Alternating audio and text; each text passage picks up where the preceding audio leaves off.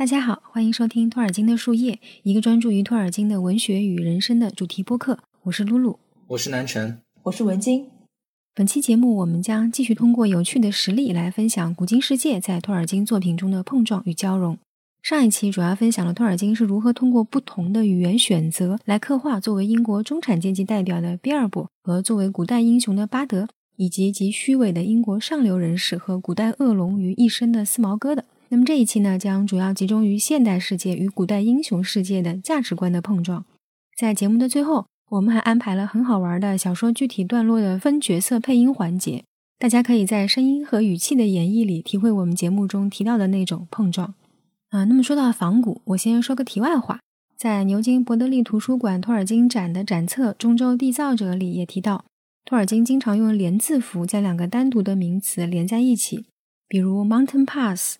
Birthday present 这种情况下的用法是仿古用法，在二十世纪以前的文本中更常见。托尔金似乎非常偏爱这种连字符用法，在有些情况下，他还会用连字符将两个名词连在一起，创造出一个全新的单词。比如甘道夫对贝奥恩说起他们的冒险，那么里面就提到了两个单词：stone slide 石头崩落，wolf ring 狼圈，就属于托尔金的自造词。对现代读者来说，有连字符的单词是很醒目的，它们看起来比较有趣，又很有诗意。托尔金可能是在长期对盎格鲁撒克逊诗歌的研究中，被这种表达方式所吸引。那些诗歌经常使用被称为肯宁的图画描述性复合词。那肯宁是什么呢？K-E-N-N-I-N-G 是一种迂回表达的话语形式，使用比喻性语言代替更具体的单个单词的复合形式。肯宁与古挪威、冰岛以及古英语诗歌有密切的关系。它们通常由两个单词组成，并且通常带有连字符。这些诗意的表达方式对日常的物品进行比喻性的描述，例如用“骨”连字符“屋”，“骨”就是骨骼的“骨”，“屋”就是屋子的“屋”，“骨屋”来指身体；或者呢，用“鲸鱼”连字符“鹿”。鲸鱼就是海洋里那个巨型的生物，陆就是大陆的陆，鲸鱼陆来指海洋。它们这种简洁的形式特别适合古英语诗歌中受到限制的韵律。托尔金将这种形式形容为短词响亮如琴弦猛一弹拨。好，那我们回来，下面呢就请南城和大家分享今天的主题。托尔金在《霍比特人》一书里所描绘的古代与现代价值观和行为模式的碰撞，其实蕴含着更深层次的理解和统一。在该书的第一、第二章中呢，Bilbo 以中产阶级商人洽谈的方式和矮人们说：“I should like to know about risks, out-of-pocket expenses, time required, and remunerations, and so forth。”我想要知道其中的风险、实付费用、所需的时长，还有酬金等等。旁白随之将这些商业用语呢，用简单的话翻译了一下，就是问从中他能得到什么，能不能活着回来。Sorin 的回应呢，也用英式商务用语清楚地写在了信件上：terms cash on delivery up to and not exceeding one fourteenth of total profits, if any. Funeral expenses to be defrayed by us or our representatives, if occasion rises and the matter is not otherwise arranged for. 付款方式：货到付款，利润如有。 所付的金额最高不超过总利润的十四分之一。若没有特殊情况发生，葬礼的费用会由我方或者我方指定的代理人支付。Cash on delivery，货到付款；profits，利润；defraud，支付等等这些词呢，是不可能出现在中世纪的语境中的。根据牛津词典的说法，profit 利润这个词的现代意义呢，在一六零四年之前都没有记录。然而，合同里说到的可能会没有丧葬费的情况呢，却在现代商务合同里是很少见的。这边出现了，是因为拟定合同的甲方自己都有可能被龙吃掉啊，算无法来支付费用。合同信件上的签字 “Sorin and Co” 的意思呢比较模糊，在现代商务用语里面，“and Co” 是比较常见的，表示公司。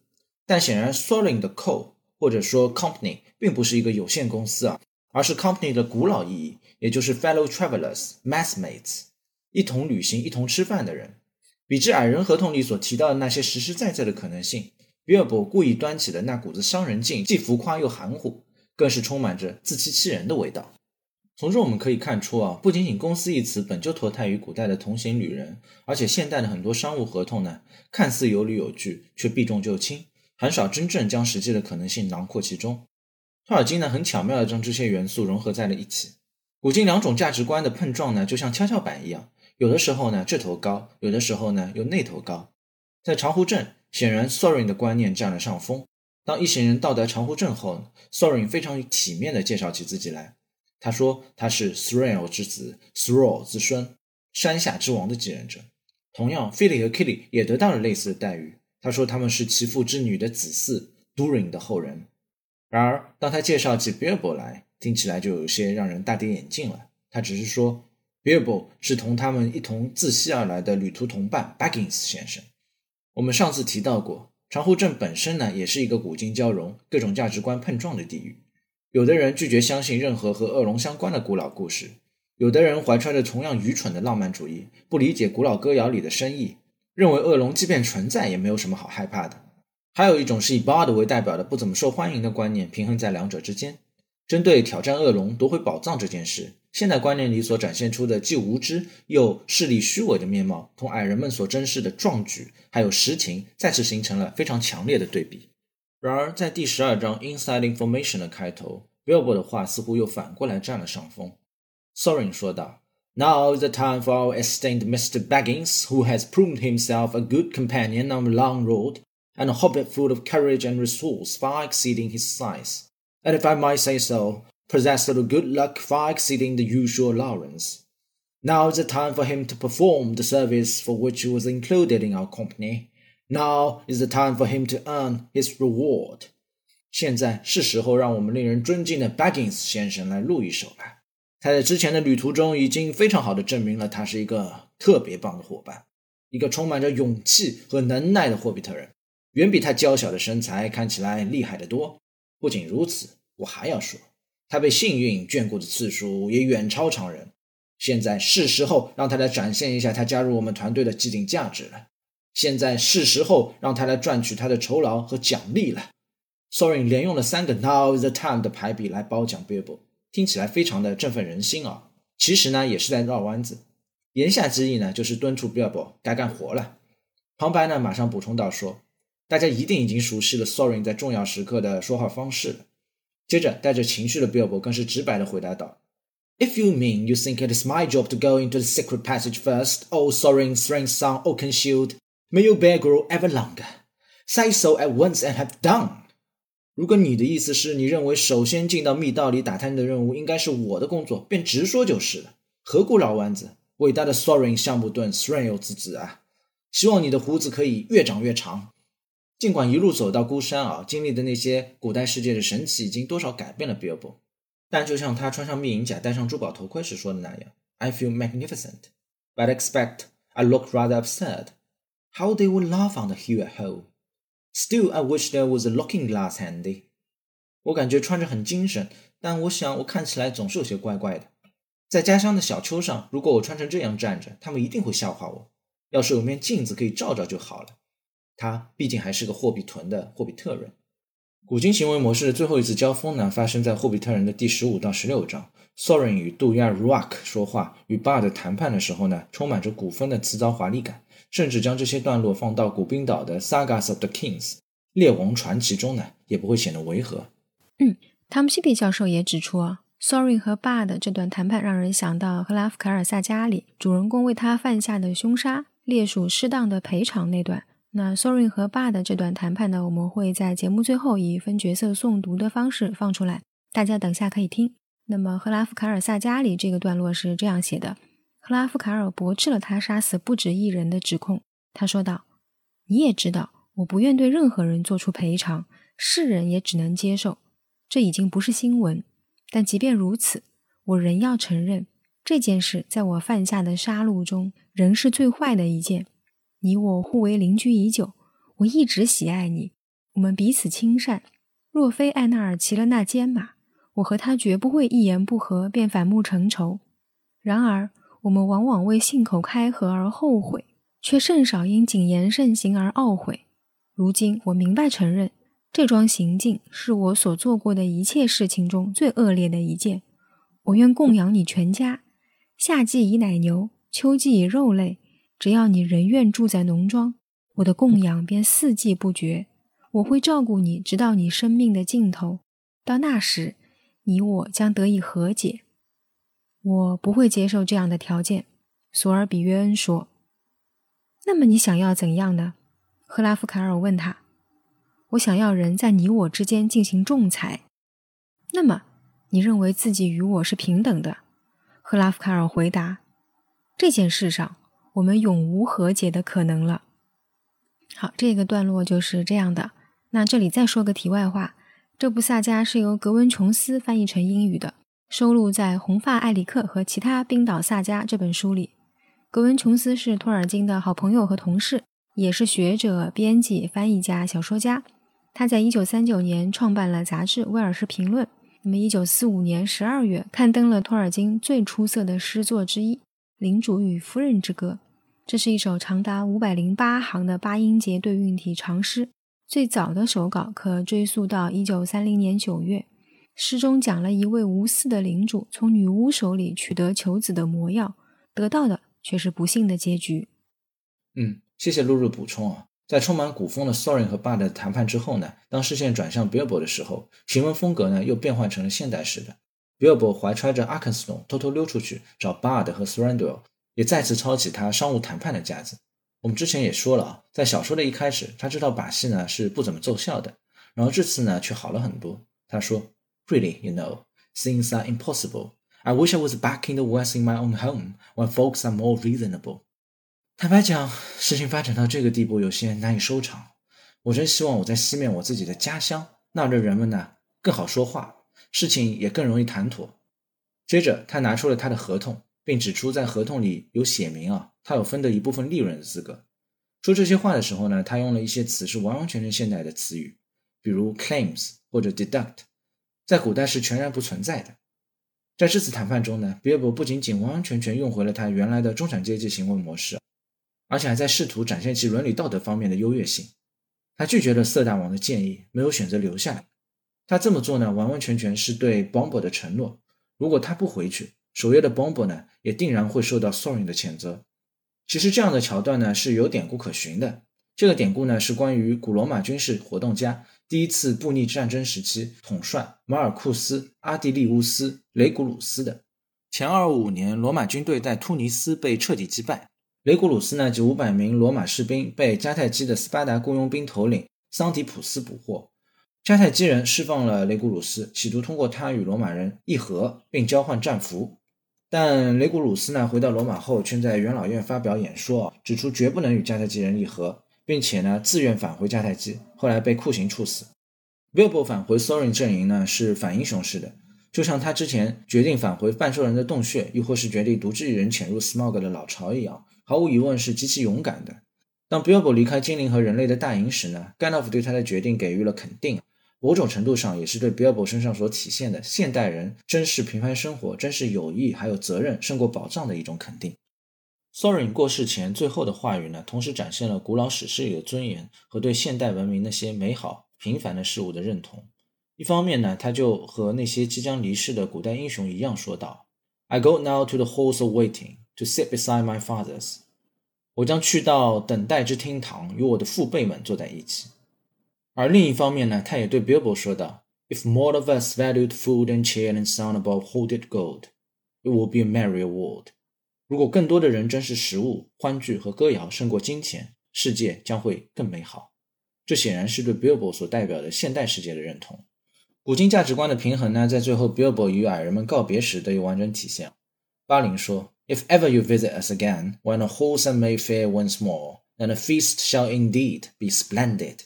当我们的厅堂重新被修整的庄严典雅之后，如果您再次前来拜访，宴会定会办得极其的盛大。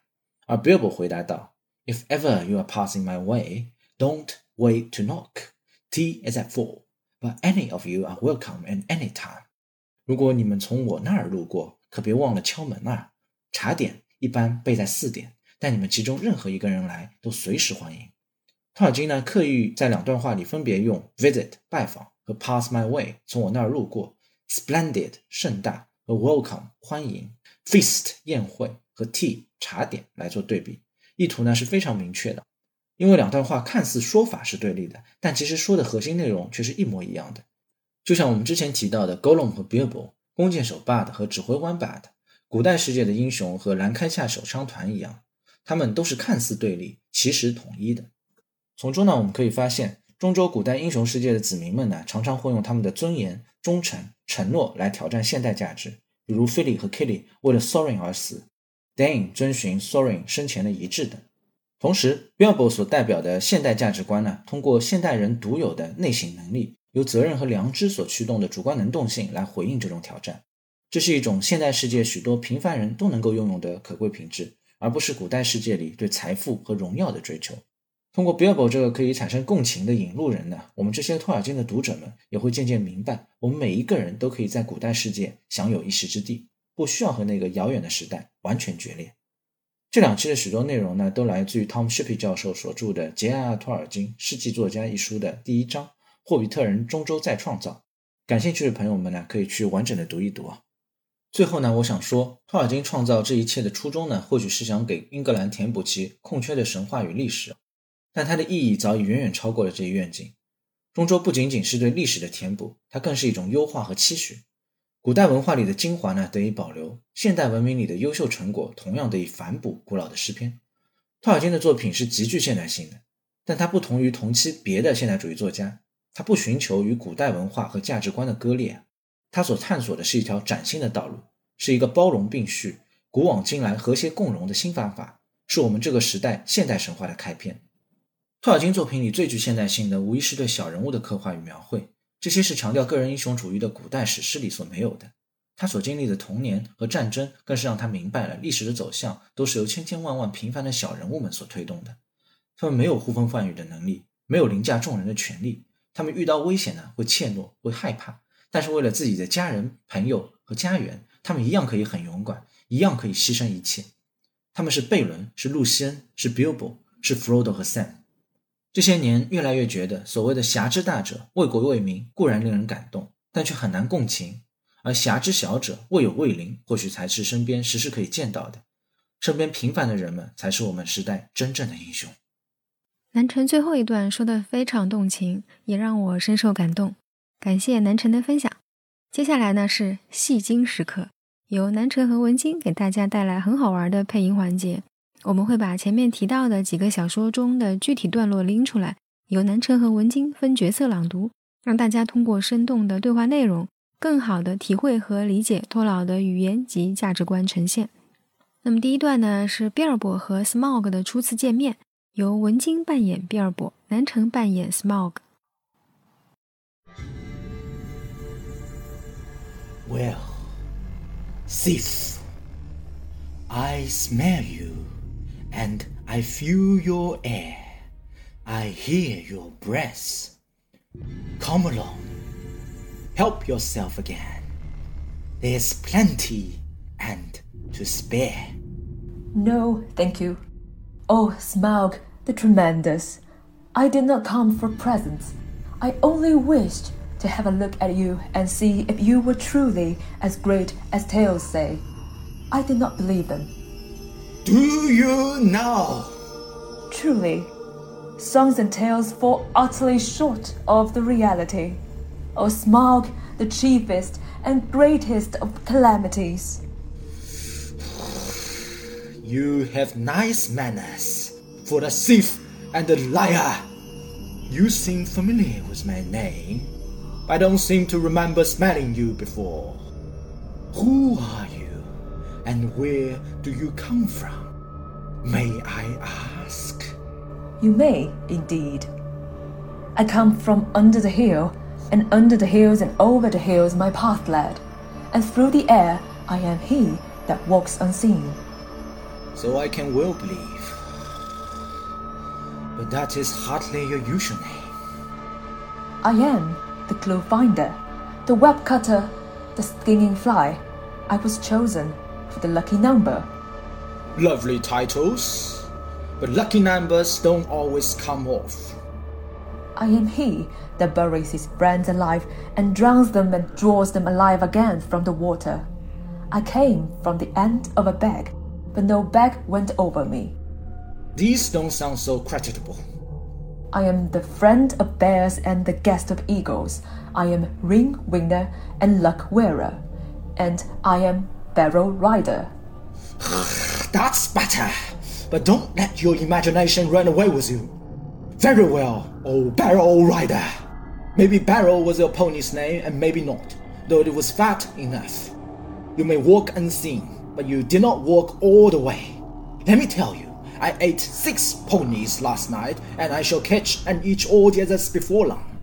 In return for the excellent meal, I will give you one piece of advice for your good. Don't have more to do with dwarfs than you can help.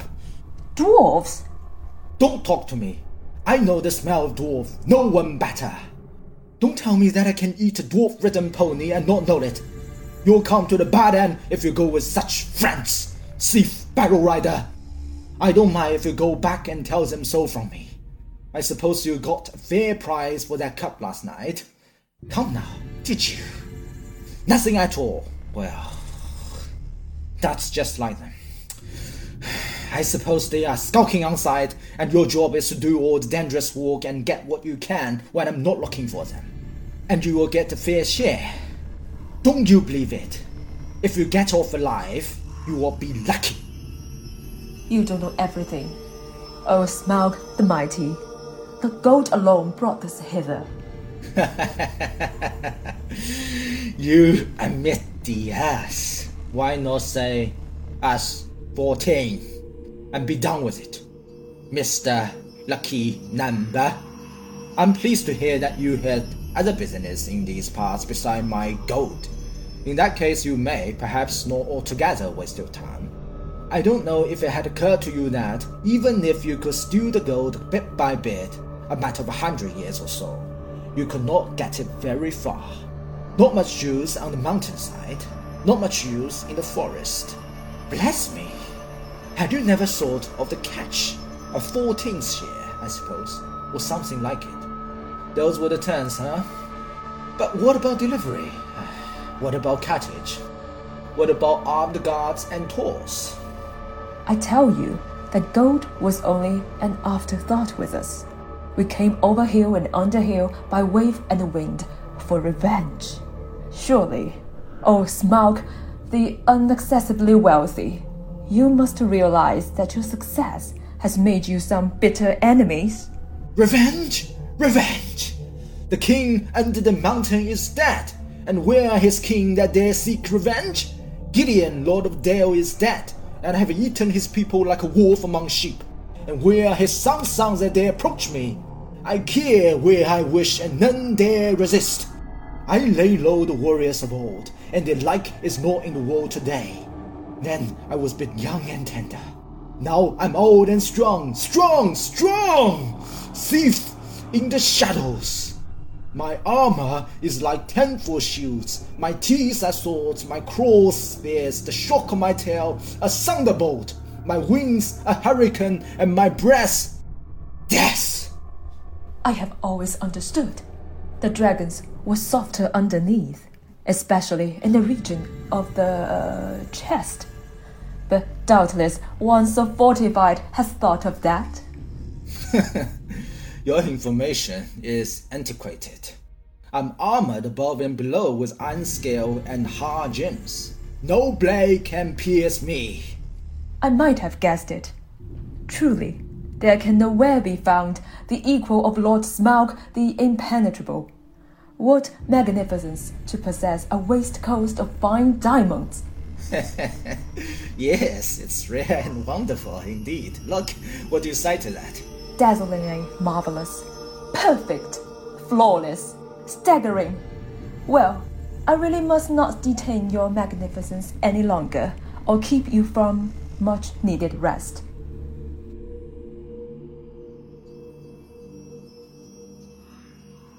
哇，真的是非常精彩啊！那第二段呢是 Sorin 和巴德的谈判，由南城扮演 Sorin，文晶扮演巴德。 Who are you that come armed for war to the gates of Sorin, son of Thrain, king under the mountain? Hail Thorin! Why do you fence yourself like a robber in his hold? We are not yet foes. and we rejoice that you are alive beyond our hope. We came expecting to find none living here, yet now that we are met, there is matter for a parley and a council. Who are you? And of what will you parley? I am Bard, and by my hand was the dragon slain and your treasure delivered. Is that not a matter that concerns you? Moreover, I am by right descent the heir of Girion of Dale, and in your hoard is mingled much of the wealth of his halls and towns, which of old Smaug stole. Is that not a matter of which we may speak? Further, in his last battle, Smaug destroyed the dwellings of the men of Esgaras, and I am yet the servant of their master. I would speak for him and ask whether you have no thought for the sorrow and misery of his people. They aided you in your distress, and in recompense you have thus far brought ruin only, though doubtless undesigned. You put your worst course last and in the chief place. To the treasure of my people no man has a claim, because Smaug, who stole it from us, also robbed him of life or home. The treasure was not his that his evil deeds shall be amended with a share of it. The price of the goods and assistance that we received of the lake man we will fairly pay in due time. But nothing will we give, not even Lof's wars, under threat of force. While an armed host lies before our doors, we look on you as foes and thieves. It is in my mind to ask what share of their inheritance you will have paid to our kindred, had you found the hold unguarded and us slain. A just question. But you are not dead, and we are not robbers. Moreover, the wealthy may have pity beyond right on the needy that befriended them when they were in want, and still my other claims remain unanswered. I will not parley, as I have said, with armed men at my gate, nor at all with the people of the Elven King, who I remember with small kindness. In this debate, they have no place. Begone now, ere our arrows fly. And if you will speak with me again, first dismiss the elvish host to the woods where it belongs, and then return laying down your arms before you approach the threshold. The Elven King is my friend, and he has succored the people of the lake in their need. Though they had no claim but friendship on him, we will give you time to repent your word. Gather your wisdom ere we return.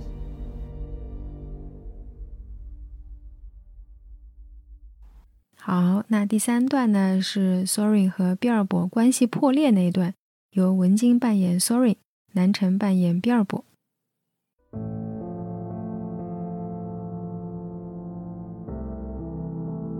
How can you buy it? I give it to them. You? You, you miserable hobbit! You undersized burglar! By the beard of Dueling, I wish I had Gandalf here. Curse him for his choice of you. May his beard wither. As for you, I will throw you to the rocks. Stay. Your wish is granted. Here's Gandalf. And none too soon it seems. If you don't like my burglar, please don't damage him. Put him down. And listen first to what he has to say. You all seem in league. Never again will I have dealings with any wizard or his friends. What have you to say, you descendant of rats? Oh, dear me, dear me. I'm sure this is all very uncomfortable. You may remember saying that I might choose my own 14th share. Perhaps I took it too literally. I have been told that the dwarves are sometimes politer in war than indeed. The time was all the same. One you seem to think that I had been of some service. Descendants of rats? Indeed. It is odd service of you and your family that I was promised, Sorin. Take it that I have disposed of my share as I wished, and let it go at that. I will, and I will let you go at that. And may we never meet again. I am betrayed. It was rightly guessed that I could not forbear to redeem the Arkenstone, the treasure of my house. For it, I will give one fourteenth share of the hold in silver and gold, setting aside the gems. But that shall be accounted the promised share of this traitor, and with the reward he shall depart, and you can divide it as you will. He will get little enough, I doubt not. Take him if you wish him to live, and no friendship of mine goes with him. Get down now to your friends. What about the gold and silver? That shall follow after, as can be arranged. Get down.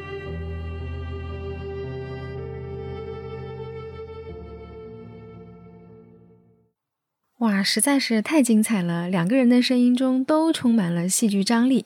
好，那我们本期节目呢就到这里了，感谢你们的收听和陪伴，我们下期见，拜拜。